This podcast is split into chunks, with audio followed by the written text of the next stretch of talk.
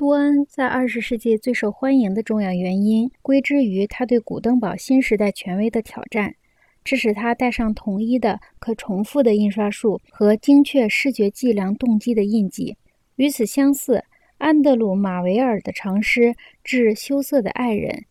充分抒发了对时间和美德的新的计量精神的鄙薄之情。假如我们有足够的天地和时间，你的羞怯，我的爱人。岂能是罪孽？我们静坐忧思，去何方漫步？书悠悠恋情，度悠悠岁月，赞美你的明眸，凝视你的前额。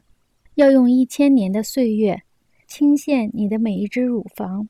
要花两百年的时光，讴歌你的玉体；要用三千载，颂扬它的每一个细部，至少要一个时代，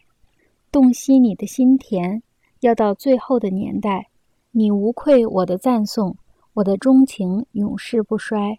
马维尔把货币兑换率与赞词融合起来，这类赞词适合于对他的爱人那种既传统又时髦的分割的观点。他以另一种时间结构和一种不同的感知模式去取代他对现实的票房价值态度。这与哈姆莱特所说的“看这幅画，再看那幅画”并无不同。